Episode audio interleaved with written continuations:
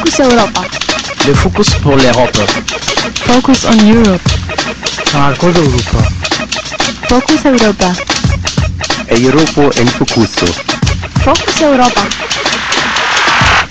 Fokus Europa. Nachrichten und Themen aus Europa auf Radio Dreieckland.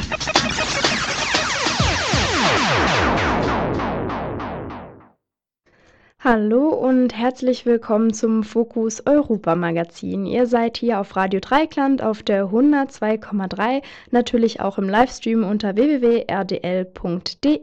Jetzt gibt es das Fokus Europa Magazin für eine Stunde. Ist für alle Leute, die sich äh, was zum Thema äh, Europa anhören wollen oder sonst Europa Interessierte. Es gibt nämlich heute vier Beiträge zum Thema Europa.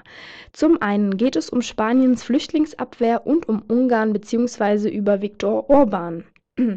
Bundeswehr im Mittelmeer und dem Zusammenhang des Untergangs eines Flüchtlingsbootes gibt es auch noch. Das wäre dann der zweite Beitrag. Und äh, der dritte Beitrag ähm, ist eine neue massive Verschärfung des Asylrechts äh, ist geplant und darüber wird dann eben im dritten Beitrag geredet mit dem Rechtsexperten von Pro Asyl. Im vierten Beitrag und auch dem letzten geht es um Diskriminierung von Roma und Juden in Bosnien beziehungsweise das, was in der Verfassung da verankert ist.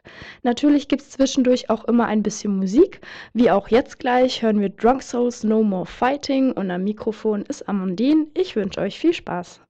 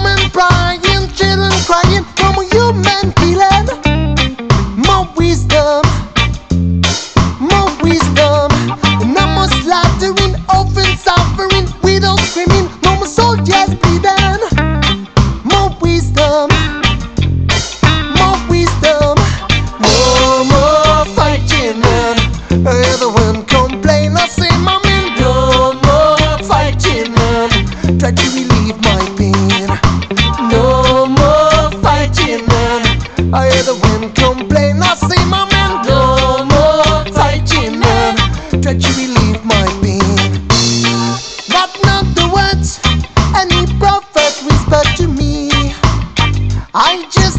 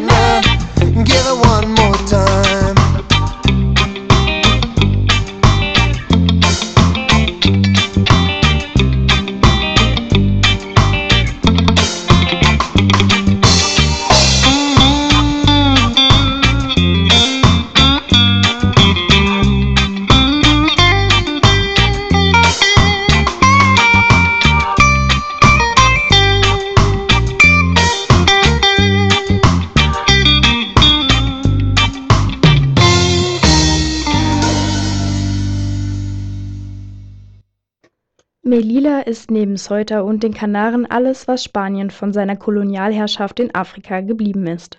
Flüchtlinge haben drei Möglichkeiten, Melilla zu erreichen.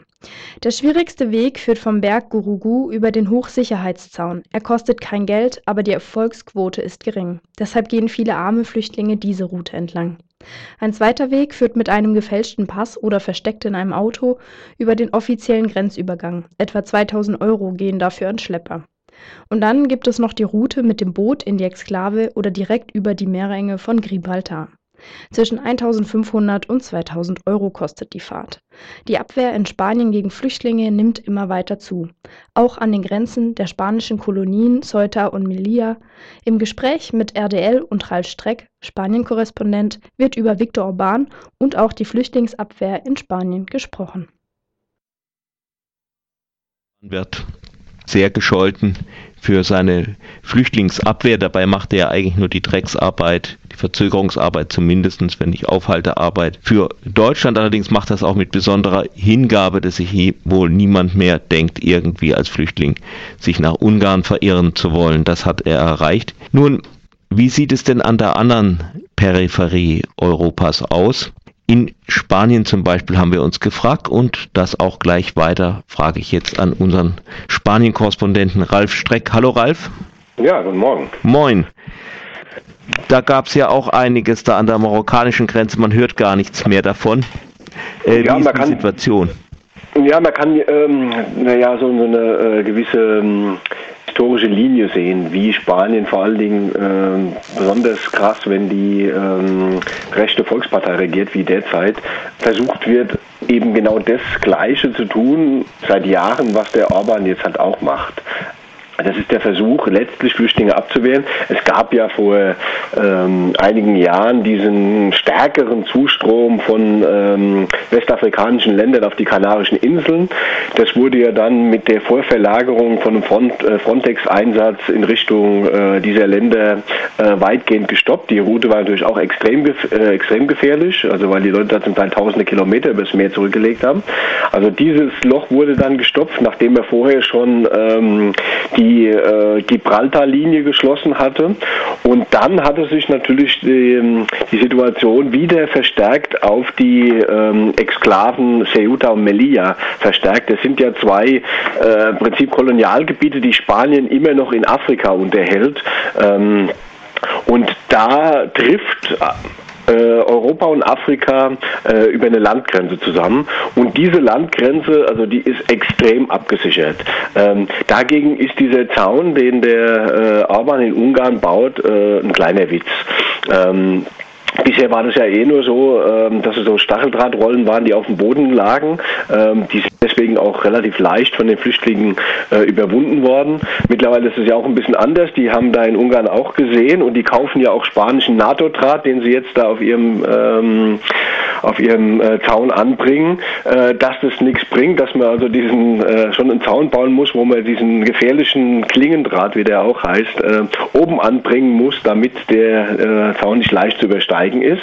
Und äh, Spanien hat da halt entsprechende Erfahrung drin, weil die eben in Ceuta und Melilla äh, drei von diesen Zäunen haben, aber nicht wie in Ungarn so ungefähr drei Meter hoch, sondern die sind sechs Meter hoch und die sind dann oben bewehrt mit diesem Klingendraht. Und ähm, der ist halt extrem gefährlich, wenn man nämlich vor allen Dingen in großer Höhe ähm, abstürzt und äh, da hängen bleibt in diesem Draht, dann reißt das extreme Wunden. Ähm, und es ist ganz interessant, dass ähm, gerade, es gab 2011, nee 2010 gab es schon mal den Versuch von der sozialdemokratischen Regierung, äh, diesen Klingendraht anzubringen. Da gab es dann einen ähm, erheblichen Protest von Seiten der Zivilgesellschaft. Dann wurde der wieder abgenommen und genau im letzten Jahr wurde wieder angefangen von der ähm, rechten Volkspartei, den wieder anzubringen. Da gab es auch einen Aufschrei, aber das hat relativ wenig genutzt. Und vor allen Dingen hat man damals nichts äh, gehört ähm, aus Deutschland oder äh, aus der EU, ähm, wie schlimm das doch ist und dass man doch die Flüchtlinge willkommen heißen müsste und so weiter und so fort. Also da ist der Umgang ganz anders.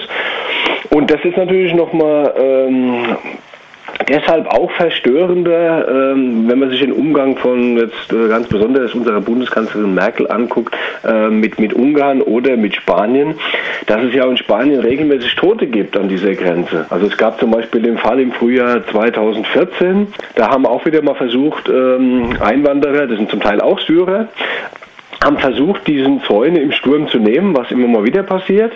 Äh, das hat dann nicht geklappt. Dann ähm, wurden sie von der äh, marokkanischen äh, Gendarmerie äh, zurückgeschlagen. Die schießt bisweilen auch scharf auf die Flüchtlinge. Und dann haben die versucht, ähm, weil es ja direkt an der, am Meer liegt, diese beiden Exklaven, haben sie versucht, schwimmend äh, Ceuta zu erreichen. Daraufhin hat die spanische Guardia Civil, das ist so eine paramilitärische Einheit, äh, angefangen mit äh, Gummigeschossen und Gasgranaten auf die schwimmenden Leute zu schießen. Dabei sind 13 Menschen ertrunken, mindestens, von denen man es weiß.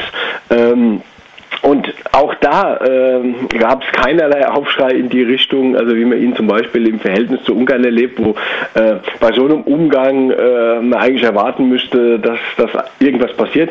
Die Cecilia Malmström von der EU-Kommission hat sich wenigstens ähm, entsprechend empört mal geäußert und hat von Spanien Aufklärung verlangt, aber das war im Prinzip auch das Einzigste. Und da kann man schon eine, eine ziemliche Heuchelei feststellen, also wie ähm, wie, wo man eigentlich dran sieht, äh, wie dieses Problem und der Umgang mit diesem Problem äh, für ganz andere politische Ziele eingesetzt wird. Für welche? Ja, man hat halt äh, vermutlich Ungarn als den großen Bösewicht ausgeguckt. Das kann man ja auch ähm, an anderen Stellen sehen. Äh, Ungarn macht eine Politik, die halt äh, in, in der EU nicht besonders beliebt ist.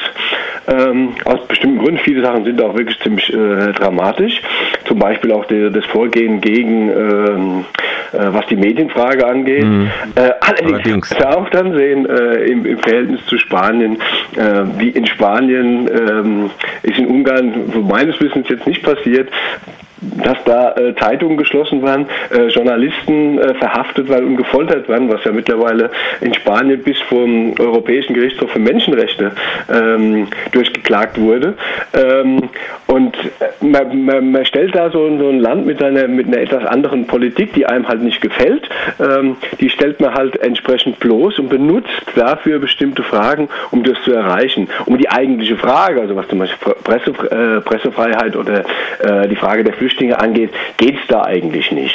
Weil diese Politik, die wird ja im Prinzip, also gerade was die Flüchtlinge angeht, wurde ja die ganze Zeit äh, gnadenlos gedeckt. Also eine sehr tödliche Politik. Da kann man sich auch zum Beispiel ja den Vorgang ähm, Mare Nostrum angucken, dass sich Italien ja bis ins letzte Jahr bemüht hat, äh, zwischen mhm. vor der libyschen Grenze Seenotrettung zu betreiben. Und dann, weil die auch keine, kein Geld haben, äh, wurde dieses ähm, und dieser Seenotrettungseinsatz ja. Äh, gestoppt äh, und stattdessen hat man dann diesen Frontex-Einsatz gestartet, der ja auf äh, eben auch wieder nur auf Grenzschutz dient, also auf Abwehr von Flüchtlingen. Das war ein Interview über die Flüchtlingsabwehr in Spanien und auch über Ungarn. Spanien-Korrespondent Ralf Streck sprach mit Radio Dreieckland über die Situation vor Ort. Es geht weiter mit Carlos de Alcaucin, Fantasia Andalusa. Die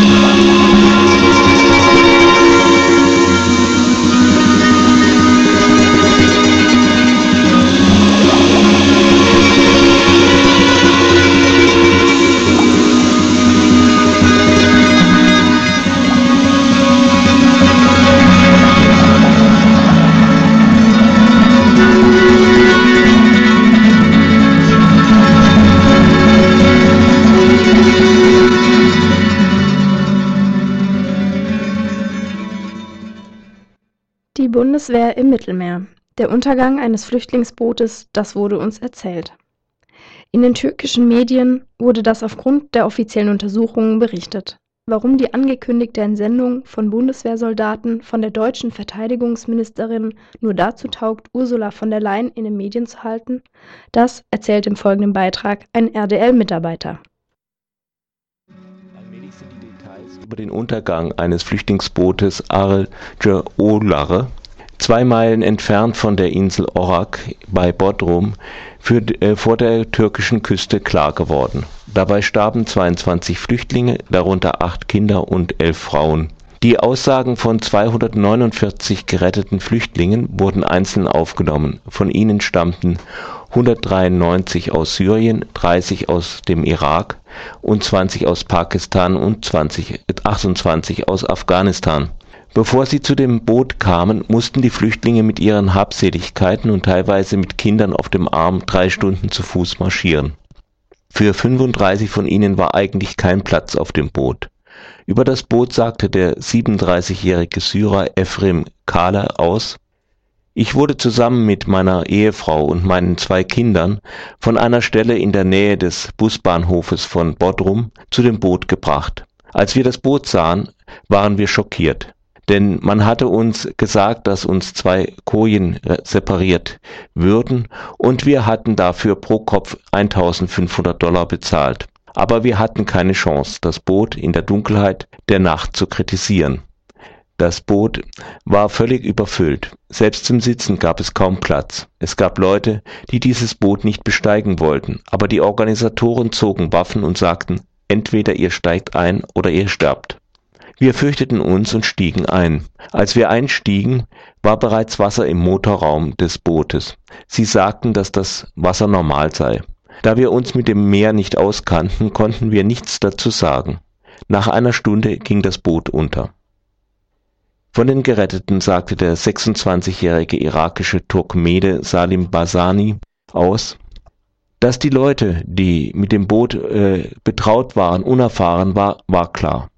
Nach einer Stunde kam das Boot in Schwierigkeiten und wurde viel langsamer. Die unten waren, sagten, dass das Boot rasch mit Wasser volllaufe, und als sie nach oben wollten, brach Panik aus. Auch im obersten Teil des Bootes riefen Leute vor Panik. Denen, die, äh, denen im unteren Deck stieg das Wasser bis zum Gürtel. Die Schreie gingen durcheinander. Danach legte sich das Schiff auf die Seite und begann zu sinken die im oberen Teil darunter, äh, auch ich, fielen mit den Schwimmwesten ins Wasser. Die unten hatten keine Chance herauszukommen. Ein großer Teil ging schreiend in den Tod. In der Dunkelheit der Nacht dachten wir, wer uns wohl helfen würde, wie wir am Leben bleiben könnten. Aber weil jeder schrie, weil jeder in Panik war, konnte niemand niemandem helfen. Während wir äh, unsererseits an dem über Wasser bleibenden Boot festhielten, versuchten wir andererseits, die im Inneren herauszubekommen. Diejenigen, die Schwimmwesten hatten und die, die schwimmen konnten, retteten auf diese Weise wenigstens 40. Es war ein großes Glück, dass das Boot über Wasser blieb. Schließlich kamen Soldaten und retteten uns. Es stellte sich heraus, dass das Unglücksschiff ein 20 Meter langes Boot für Tagesausflüge war, das 1970 gebaut worden war und schon lange nicht mehr benutzt wurde. Es wurde am 30. August neu gestrichen und darauf von seinem türkischen Besitzer an einen Syrer verkauft. Im Zusammenhang mit dem Unfall nahm die türkische Polizei acht Personen, darunter drei Syrer, fest was einen zunächst verwundert, wenn man den Bericht liest, ist, dass die Flüchtlinge zum Teil gezwungen wurden, auf das Boot zu gehen. Doch aus der Sicht der Schlepper ist das klar.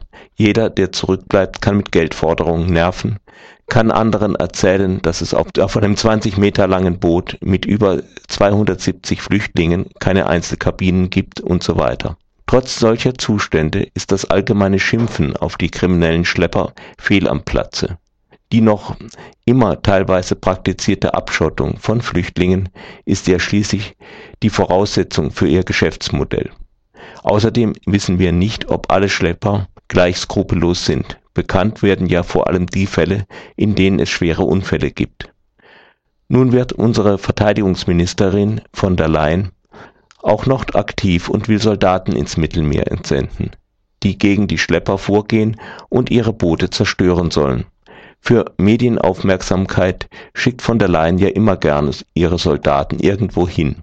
Aber hat sich eigentlich jemand mal überlegt, warum immer wieder schrottreife Flüchtlingsschiffe in See gehen? Es ist doch völlig klar, dass wenn der Unternehmer mit der Beschlagnahme seines Kahns rechnen muss, nur solche Unternehmer zum Zuge kommen, die bereit sind, längst abgeschriebene, völlig wertlose Schiffe und Boote oder gar Schlauchboote einzusetzen. Die Bekämpfung der Schlepper ist nicht die Lösung, sondern Teil des Übels, das Abschottung heißt. Das war ein Beitrag über ähm, den Untergang eines Flüchtlingsbootes, ein sehr trauriges Thema. Und auch ähm, selbst zur Bundeswehr im Mittelmeer hat ein RDL-Mitarbeiter gesprochen.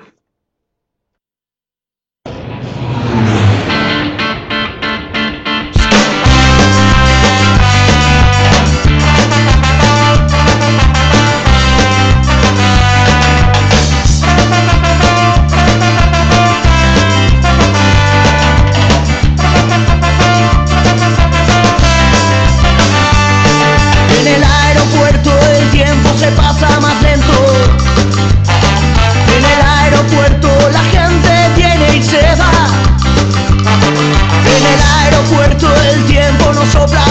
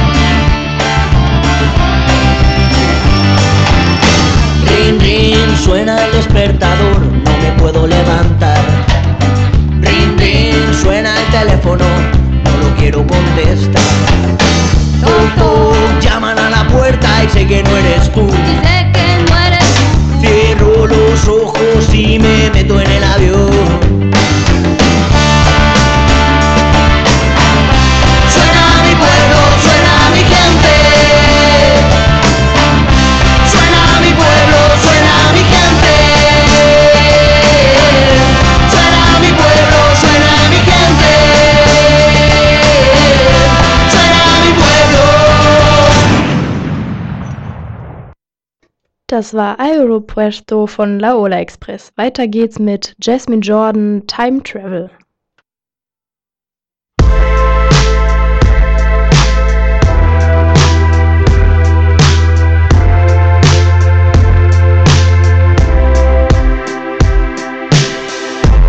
Let's go back in time when you and I were uncomplicated. Let's go back in time before I felt what I felt when you did what you did that night. Once upon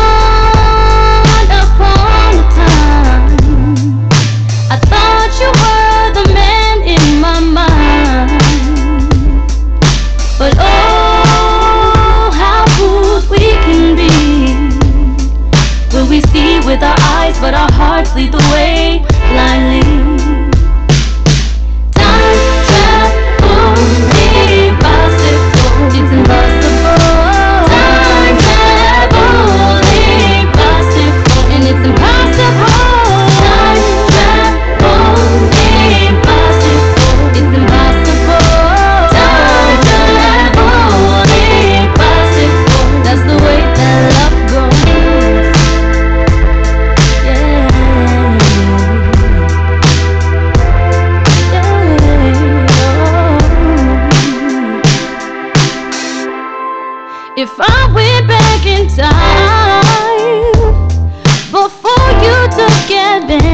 When I let my guard down, damn, I would have thought about it. Oh, I would have never allowed us to feel what we felt when we did what we did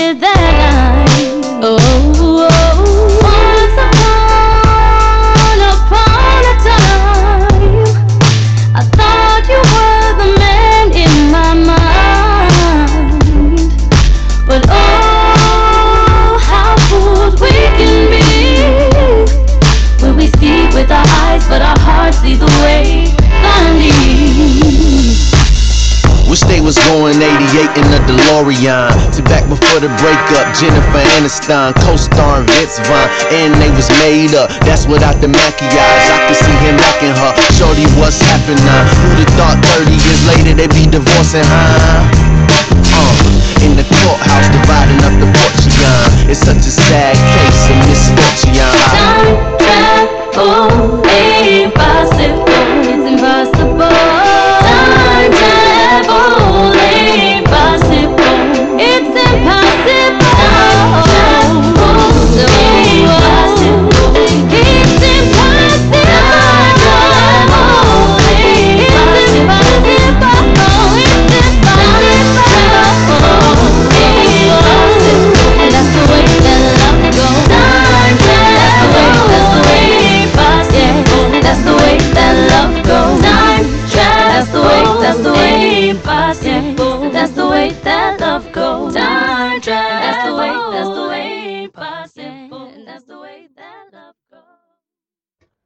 Nachdem das Asylrecht erst am 1. August mit dem Gesetz zur Neubestimmung des Bleiberechts und der Aufenthaltsbeendigung verschärft wurde, plant die Große Koalition jetzt offenbar die nächste massive Verschärfung des Asylrechts.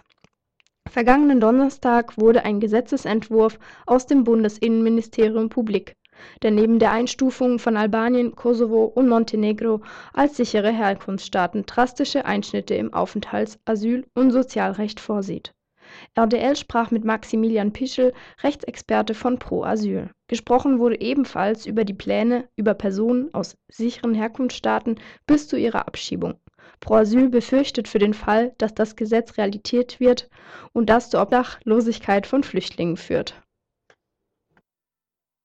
Losigkeit von Schutzsuchenden, so etwas gibt es doch nur in Ungarn, dem Balkan etc., aber doch nicht in Deutschland, oder? Also es ist schon interessant, dass sozusagen kurz bevor Herr Orban äh, Horst Seehofer und die CSU besucht, schon auf einen ähnlichen Politikkurs hier in Deutschland umgeschwenkt wird. Die Pläne der Großen Koalition hat Heribert Prantl gestern vollkommen richtig als größte Leistungskürzung für Flüchtlinge in der Geschichte der deutschen Flüchtlingspolitik bezeichnet. Geplant ist, dass alle Flüchtlinge, die einen sogenannten Dublin-III-Treffer haben, also für deren Asylantrag ein anderer Mitgliedstaat zuständig ist, hier in Deutschland keinerlei soziale Leistungen mehr erhalten sollen. Also keine Unterbringung, keinen Zugang zu medizinischer Versorgung, außer im allergrößten Notfall, kein Bargeldbedarf mehr, sondern das Einzige, was sie noch erhalten sollen, und jetzt wird es wirklich abstrus, ist Reiseprovianten, eine Reisefahrkarte, damit sie wieder aus Deutschland ausreisen. Das ist wirklich eine schamlose äh, Politik, die dort betrieben wird. Und diese Änderungen würden dann genau diejenigen äh, treffen, die Deutschland jetzt doch an den Bahnhöfen so willkommen geheißen hat. Ja, natürlich. Also wir haben ja in den letzten Wochen gesehen, wie viele Menschen auch sozusagen freudig an den Bahnhöfen die Flüchtlinge in Empfang genommen haben. Und genau diese Flüchtlinge sind ja gerade Flüchtlinge, die über andere europäische Mitgliedstaaten nach Deutschland gekommen sind. Also äh, die möglicherweise einen Treffer in Ungarn haben oder in Österreich und dort ihren Asylantrag stellen müssten. Und genau die werden jetzt wieder in die Obdachlosigkeit geschickt. Das Bundesverfassungsgericht hat einmal ausgeführt, dass das Absenken des Leistungsstandards unter das physische und soziokulturelle Existenzminimum nicht rechtfertigbar ist. Die im Grundgesetz garantierte Menschenwürde sei migrationspolitisch nicht zu relativieren. Die Entscheidungen des obersten deutschen Gerichtes scheinen für de Maizière nicht zu gelten, oder? Es ist auf jeden Fall ein massiver Angriff auf diese Rechtsprechung des Bundesverfassungsgerichts. Das Problem wird sein, dass hier ein verfassungswidriges Gesetz produziert wird. Und man weiß das ja, es dauert immer relativ lange, bis dann gegen Gesetze geklagt wird und das Verfassungsgericht am Ende entscheidet.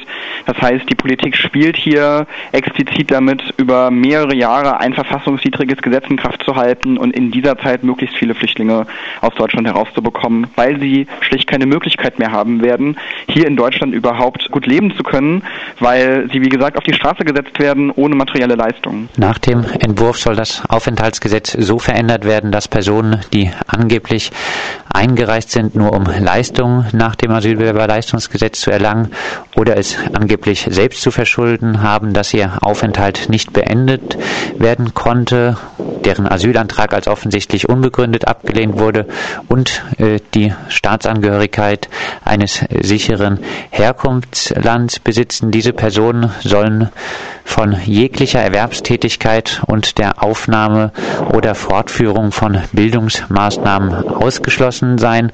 Kann man das so zusammenfassen? Nichts mit Integration Ausländer raus? Man muss es auf jeden Fall so sehen, dass auch die Bleiberechtsregelungen, das war ja sozusagen das Positive an dem Gesetzpaket im August, neben den Verschärfungen im Haftrecht für Flüchtlinge. Aber die Bleiberechtsregelung war ja sozusagen ein äh, durchaus äh, Fortschritt gegenüber den Regelungen vorher, wo Geduldete beispielsweise auch die Möglichkeit erhalten sollten, nach einigen Jahren dann einen sicheren Aufenthaltsstatus zu erhalten. Das ist vollkommene Makulatur, wenn man gerade diese Personen äh, sozusagen abspeisen möchte mit dem Allernötigsten und ihnen überhaupt gar keine Möglichkeit mehr geben will, beispielsweise einen Arbeitsplatz aufzunehmen. Und da ist doch wirklich eine Politik sichtbar, die genau sozusagen die Haltung konterkariert, die die Bundesregierung in den letzten Wochen äh, nach außen getragen hat. Man sei jetzt humanitär und man wolle Flüchtlinge aufnehmen. Dieser Vorschlag aus dem Bundesinnenministerium ist genau das Gegenteil für einen Asylsuchenden nach dem Dublin-Abkommen ein anderer EU-Staat zuständig ist. Das soll zukünftig direkt an der Grenze die Polizei prüfen. Warum besitzen die Polizeibehörden nach Meinung von Pro Asyl hierfür nicht die ausreißende Kompetenz? Also man muss das insofern einschränken, diese Kontrollprüfung der Polizei gilt nur dann, wenn es innereuropäische Grenzkontrollen nach dem Schengener Grenzkodex gibt. Also genau das, was wir jetzt gerade haben. Seit äh, Sonntag werden ja wieder Kontrollen an den deutschen Grenzen durchgeführt. Äh, die sind natürlich immer nur temporär möglich, aber genau für diesen Zeitpunkt sieht das Gesetz tatsächlich vor, dass die Polizei dann ähm, über die Zulässigkeit eines Asylantrages in einer ersten Anhörung entscheiden soll. Und man muss sich natürlich vorstellen, ähm, in der Logik eines Polizeiapparats spielen ja erstmal vorrangig ähm, sicherheitspolitische Aspekte eine Rolle.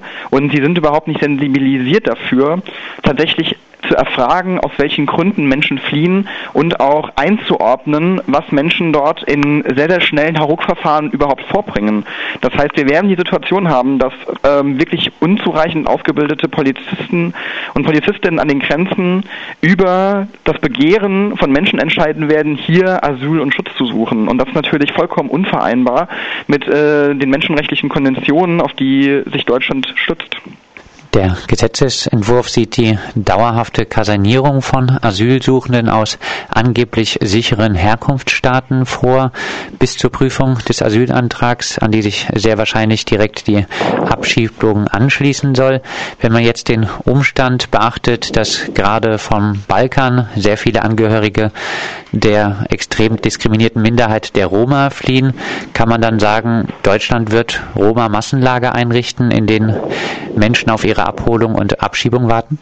Es ist gerade vor dem Hintergrund der deutschen Geschichte absolut unverantwortlich, dass man jetzt Roma-Lager gerade an den Grenzen aufbaut. Es wird so sein, dass da viele Menschen aus eben bestimmten Ethnien oder mit bestimmten Hintergründen kaserniert werden. Und zwar komplett. Sie werden keine Möglichkeit haben, diese Erstaufnahmeeinrichtungen zu verlassen. Das äh, ist eine massive Diskriminierung ganzer Bevölkerungsschichten und insbesondere, wie gesagt, der Roma, die schon in ihren Herkunftsländern massiver Diskriminierung ausgesetzt sind, die sich jetzt hier in Deutschland weiter fortsetzen wird. Dass ein Innenminister so ein Gesetz mit auf den Weg bringen kann, ohne dafür den Hut zu nehmen, ist schon ein Skandal für sich. Ist es aber nicht doch fairer, so wie man es jetzt machen will, als denjenigen, die kaum eine Chance haben, hier als Asylbewerber anerkannt zu werden, durch äh, die sogenannte Verteilung auf die Land- und Stadtreise eine Bleiberechtsperspektive vorzuspielen, die sie eigentlich aber doch nicht haben? Aber viele von den niedrigen Anerkennungen Anerkennungszahlen sind ja auch konstruiert. Also es gibt ja in anderen europäischen Staaten durchaus höhere Anerkennungsquoten.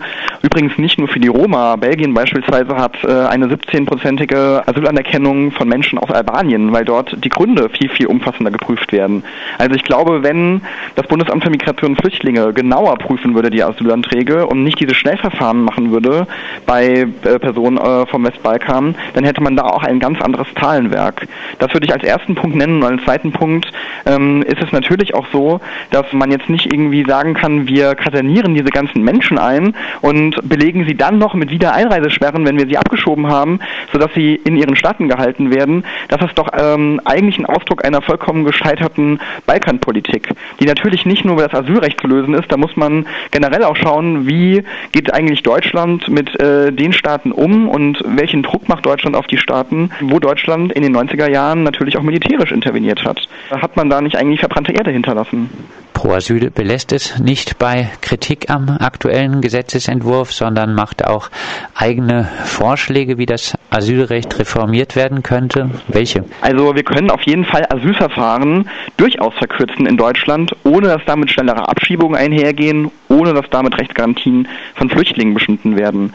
Also es ist vollkommen absurd, dass wir eigentlich ganz viele Behördengänge haben, bevor der Flüchtling bzw. der Asylsuchende überhaupt seinen Asylantrag stellen kann. Wir glauben, der Asylantrag kann bereits ab der Einreise gestellt werden. Die Personen des Anhörers und Entscheiders im Bundesamt für Migration können zusammengelegt werden, damit dort eine schnellere Entscheidungspraxis vonstatten gehen kann. Und wir glauben auch, dass man eine Altfallregelung braucht. Also wenn ein Flüchtling hier in Deutschland ist und über seinen Asylantrag seit einem Jahr nicht entschieden wurde, dann sind wir dafür, dass dieser Flüchtling einen Aufenthaltsstatus bekommt. Sind diese Vorschläge von Pro Asyl in der aktuellen politischen Lage real durchsetzbare Vorschläge oder doch eher weltfremd? Was heißt real durchsetzbare Vorschläge? Es sind realistische Vorschläge. Also wir sind ja sozusagen auch nah dran, können irgendwie sehen, wie die Asylverfahren laufen. Wir haben Rückmeldungen von Anwältinnen und Anwälten, mit denen wir kooperieren und natürlich auch mit den Schutzsuchenden selbst, äh, die uns sozusagen spiegeln, wie das Asylverfahren für sie erlebbar wird. Und wir glauben, dass diese Vereinfachung von Verfahren, Altfallregelungen, auch schnellere Anerkennungen von besonders schutzbedürftigen Personen wie äh, aus Syrien, Somalia, Eritrea, Irak und Afghanistan, dass das durchaus eine realistische Alternative wäre zu den bürokratischen Instrumentarien, die das BAMF und das Innenministerium bisher anwenden angesichts der momentanen Diskussionen, angesichts des momentan herrschenden Diskurses, wie sehen Sie die Chancen, den Entwurf des Bundesinnenministeriums noch zum Fall zu bringen? Also es ist natürlich eine schwierige Situation, weil die SPD beispielsweise sehr, sehr klar sich auch hinter diesen Gesetzentwurf zu stellen scheint. Herr Oppermann hat gestern noch bei Maybrit Illner bekräftigt, dass er auch den Ausschluss von bestimmten Asylsuchenden aus den Leistungsbezügen unterstützt. Es wird jetzt auch die Frage sein, wie die Grünen reagieren. Also die Grünen haben ja über den Bundesrat durch äh, die grün mitregierten Länderregierungen durchaus die Möglichkeit, einen Einfluss zu nehmen auf den Gesetzgebungsprozess. Vor allen Dingen werden sie auch wichtig bei der Frage, ob bestimmte Balkanländer jetzt auch als sichere Herkunftsstaaten eingeordnet werden. Und dort muss man sehen, wie werden sich die Grünen entscheiden. Was man hört, ist natürlich eher bedenklich. Also beispielsweise ist die grüne Migrationsexpertin Birgit Öztürk aus Hessen aus ihrer Fraktion ausgetreten, weil sie befürchtet, dass die Grünen die Asylrechtsverschärfung mittragen werden. Das heißt, dort wird relevant sein, ob die Grünen weiter an der Ausfüllung des Asylrechts sich beteiligen wollen und sozusagen den zweiten Fehler nach dem Kretschmann-Kompromiss von 2014 wiederholen oder ob sie sich eines Besseren besinnen und wirklich auch ihre ja, Verhandlungsmacht über die Länder ausüben wollen. Und die Chancen dafür stehen, wenn wir hier auf Baden-Württemberg blicken, wohl leider äh, sehr schlecht. Da wird wahrscheinlich Herr Kretschmann doch eher sagen, ja, mit mir gerne. Und genau deswegen glaube ich auch, dass wir eigentlich auch eine Politisierung brauchen von unten und äh, auch mehr Druck von unten. Also wir sind sehr, sehr froh, dass ganz, ganz viele Menschen an den Bahnhöfen stehen und auch ja, diese überall gepriesene Willkommenskultur praktisch ausüben. Aber ich glaube, wir brauchen jetzt einen Schritt weiter, der eine politische Antwort geben muss auf das, was gerade passiert. Weil ähm, wir müssen die Flüchtlinge begrüßen, wir müssen sie aufnehmen, wir müssen aber auch dafür sorgen, dass sie hier ein gutes Leben haben können. Das sagt Maximilian Pichel, Rechtsexperte von Pro Asyl. Mit ihm sprachen wir über den jüngsten Vorschlag aus dem Bundesinnenministerium, der das Asylrecht noch weiter verschärfen würde. Ihr hörtet ein Interview von Radio Dreieckland mit Maximilian Pischel, Rechtsexperte von Pro Asyl, der klar die Verschärfung des Asylrechts kritisiert. Hey yo!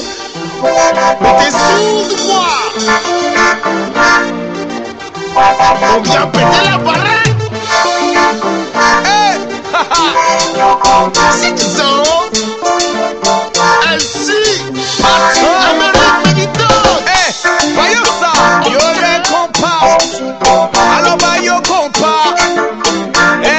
Passe comme ça!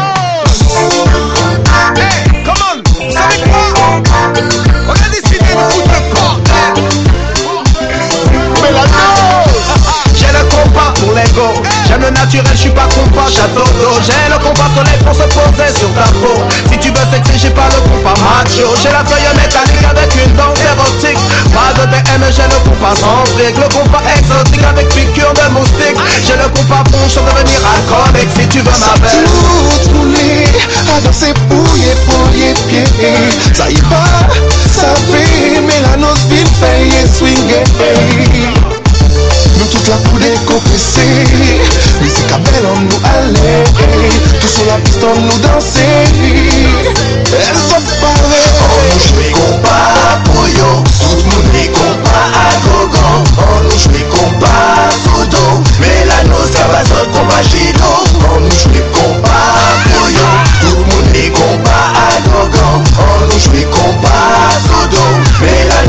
voisin comme un gênant Tu comptes pas ghetto, compte pas dancefloor Lève le poing bien haut avec nous si t'es d'accord Compte pas Brésil, compte pas aux L'Afrique aux Antilles, compte pas typique, authentique Compte pas sur nous, compte pas sur moi Pour te faire danser sur du compas à la noix Compte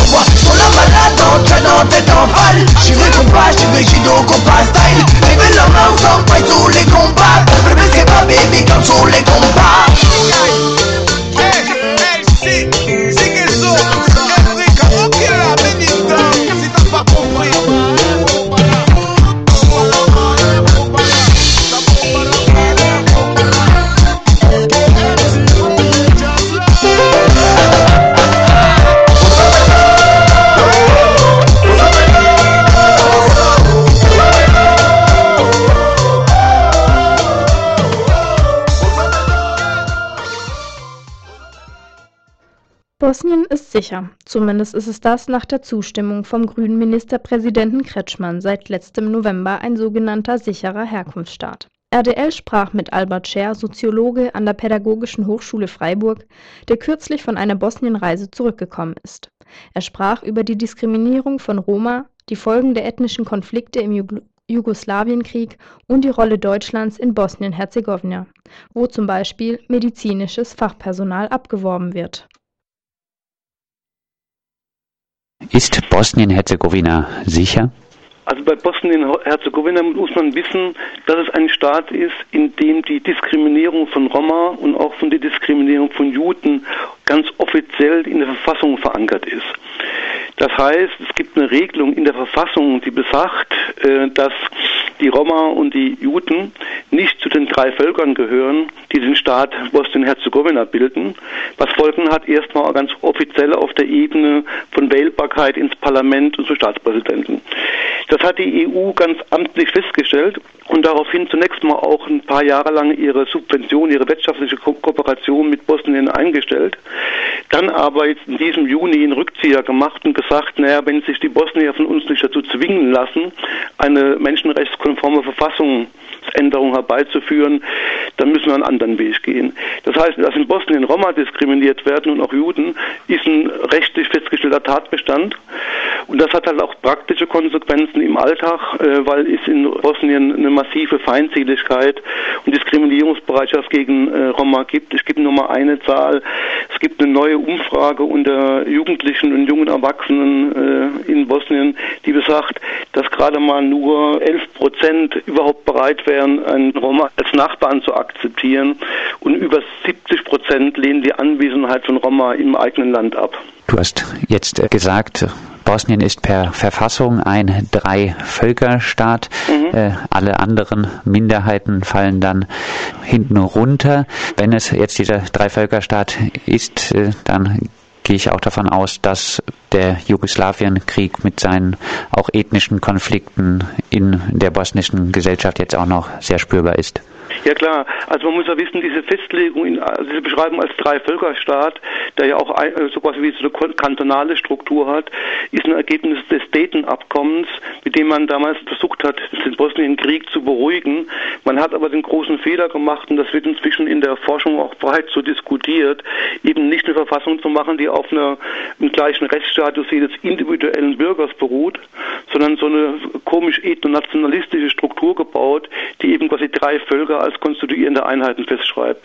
Und wer quasi der einzelne Bürger ist nicht als Individuum Wähler, sondern als Teil seines Volkes. Und das sind eben diese drei Völker sind die Serben, die Kroaten und die muslimischen Bosniaken. Und die Roma zum Beispiel, die äh, können da an diesem System eigentlich gar nicht nee, die kommen in diesem System gar nicht vor. Teilnehmen. Also, es geht ja immer darum, jetzt hier auch in Freiburg, wo viele Roma leben, um die Frage, werden Roma wirklich auch äh, staatlich systematisch diskriminiert oder äh, kann man das auf Staatsebene nicht sagen? Du würdest jetzt also, also sagen. ich würde sagen, sowohl für Bosnien wie auch für den Kosovo. Ne? die Idee, es gibt sowas wie eine funktionierende Staatlichkeit, die, die dem vergleichbar ist, was man als europäischen Rechtsstaat begreift, trifft sowieso nicht zu.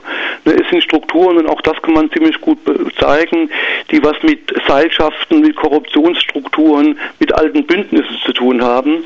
Diese Idee, es gibt einen gut funktionierenden Staat, der nach äh, geltendem Recht agiert, und dann müssen wir überlegen, was macht er eigentlich, trifft sowieso nicht zu. Ne, das sind sowas wie zerfallende Staaten oder Staaten, die nie richtig mit Staatlichkeit funktioniert haben. Und da kann man die Frage so, glaube ich, gar nicht stellen. Es gibt eine breite gesellschaftliche Diskriminierung von, von Roma, das ist ganz offenkundig. Und ob und wie der staatliche Organe daran beteiligt sind oder nicht beteiligt sind, ist gar nicht die Frage. Jedenfalls sind sie weder in der Lage noch bereit, die sich faktisch vollziehende Diskriminierung zu verhindern. Trotzdem wurde Bosnien pauschal als sicheres Herkunftsstaat jetzt äh, eingestuft. Die Abschreckung, die dadurch resultiert gegenüber Flüchtlingen aus Bosnien-Herzegowina, steht dem Interesse der Auswanderung von vielen Bosniaken, der Auswanderung nach Deutschland entgegen. Welche Rolle spielt Deutschland in Bosnien? Also Deutschland spielt äh, aus meiner Sicht eine sehr paradoxe Rolle. Also in meiner jetzt Beobachtung vor Ort, ich war an der Universität Sarajevo gewesen, ist die erste Mitteilung, die man macht, ja, äh, alle Leute, die hier medizinische Ausbildungen machen, also so was ein Krankenpflegerstudium oder ein Arztstudium, werden aktiv nach Deutschland angeworben. Es gibt ein massives Werbeprogramm der deutschen Botschaft, auch vor Ort, die sagt, kommt nach Deutschland, bei uns fehlen Pflegekräfte und medizinische Fachkräfte. Mit dem beschreibbaren Nebeneffekt, dass in Bosnien selbst medizinisches Personal fehlt. Also äh, Menschen, die als quasi deutsche oder europäische Fachkräfte in Sarajevo arbeiten, bekommen ganz klar von ihren Botschaften die Mitteilung, wenn ihr schwer krank werdet oder gar wenn eine Geburt bevorsteht, dann geht bitte zurück, äh, weil hier mangelt es an Personal. Das heißt, man schöpft zunächst mal die Fachkräfte ab, gezielt, die man für den deutschen oder europäischen Arbeitsmarkt brauchen kann. Ne, und gleichzeitig versucht man die abzuschrecken, denen man keine Qualifikation zutraut oder die man als un unwillkommen äh, betrachtet. Und das ist eine völlig paradoxe Situation. Man trägt quasi durch die Abwerbung der Fachkräfte gezielt dazu bei, dass die Situation, die reale Lebenssituation nicht besser, sondern eher schlechter wird, weil die Leute dann eben einheimisch fehlen. Und damit erzeugt man ja praktisch eine Situation, wo man allen äh, die Botschaft mitteilt, wenn du kannst und wenn du jung und wenn du gut qualifiziert bist, verlass dieses Land, wir wollen dich. Ne, Und die Zurückbleibenden sollen dann irgendwie gucken, wie sie zurechtkommen. Das hat einen Effekt von einer ganz desaströsen ökonomischen Situation. Die offizielle Arbeitslosenquote liegt bei 40 Prozent, die faktische liegt höher, bei den Jugendlichen noch, noch mal höher. Und in so einer Situation haben natürlich die Roma gar keine Chancen mehr, ne, weil das, das ist das Gleiche, was auch in Serbien gilt und was auch im Kosovo gilt. Äh, wenn dann irgendwer einen Arbeitsplatz äh, bekommt, dann ist es gewiss kein Roma, der einen bekommt. Und dann von einem sicheren Herkunftsstaat zu sprechen, wenn klar ist, die, die, die Überlebenssituation funktioniert nicht oder funktioniert nur dann, wenn man Verwandte im Ausland hat, die irgendwelche Gelder rücküberweisen, das ist absurd. Was sagst du in diesem ganzen Zusammenhang äh, zur Bezeichnung Wirtschaftsflüchtling? Wird man da den Auswandernden gerecht? Nee, also ich, ich finde inzwischen, es gibt in, in der angelsächsischen Diskussion einen Begriff, der heißt äh, Survival Migrants, also Überlebensmigranten. Und ich finde, wenn man von Überlebensflüchtlingen reden würde, hätte man eine bessere Beschreibung als bei diesem komischen Begriff der Wirtschaftsflüchtlinge, der ja immer so tut, als ging es nur darum, dass man irgendwie nicht nur äh, eins, sondern zwei Handys sich kaufen will. Wenn man ernsthafterweise von Überlebensmigranten spricht, dann beschreibt man, dass es tatsächlich darum geht, dass irgendwie das eigene physische, gesundheitliche, soziale Überleben sicherzustellen und dafür hat man gute Gründe. Letztes Jahr gab es auch massive Proteste, soziale Proteste in Bosnien. Siehst du eine Chance für eine mögliche Wende zum Besseren? Wie könnten hab- die Fluchtursachen wirksam bekämpft werden? Also ich habe mit in der Uni Sarajevo lange mit Kollegen gesprochen, die beschrieben haben, dass diese Proteste, die entstanden anschließend der Schließung einer größeren Fabrik, ganz, ganz schnell wieder eingefangen wurden in ethnonationalistische Loyalitäten. Und alle Soziologinnen und Politikwissenschaftlerinnen, mit denen ich in Sarajevo gesprochen habe, haben immer auf die Frage, was habt ihr denn für eine Zukunftshoffnung, immer nur den Kopf geschüttelt und gesagt, in dieser Struktur einer sich völlig blockierenden Politik gibt es überhaupt keine Zukunftsaussichten, außer es geschieht irgendwie ein Wunder. Ne, ein- Eines der Wunder, auf die man hofft, sind zum Beispiel Erdgasfunde oder irgendwelche Entwicklungen von außen, die die bosnischen Verhältnisse in Bewegung bringen. Aber ich habe niemanden kennengelernt dort, der ernsthaft daran glaubt, dass es irgendwie sowas gibt wie eine innere Reformfähigkeit dieser Gesellschaft. Das sagt Albert Scher, Soziologe von der Pädagogischen Hochschule Freiburg, der kürzlich in Bosnien war. Das war ein Interview zum scheinbar sicheren Herkunftsstaat Bosnien. Albert Scher, Soziologe, erzählte von seinen Eindrücken dazu nach einer Bosnienreise.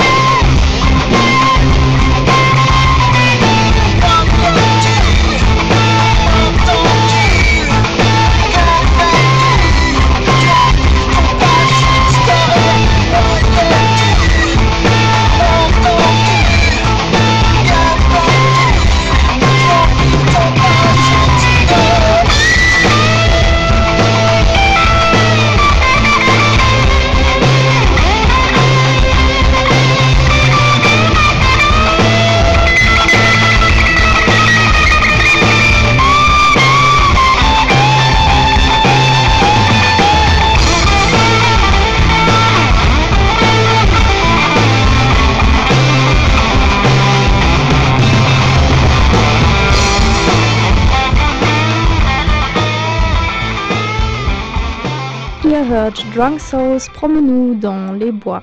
Somit ist das Fokus Europa Magazin auch schon zu Ende. Nächsten Montag wieder zwischen 18 und 19 Uhr gibt es das Fokus Europa Magazin, also schaltet doch ein. Mir hat Spaß gemacht. Ja, schönen Abend noch.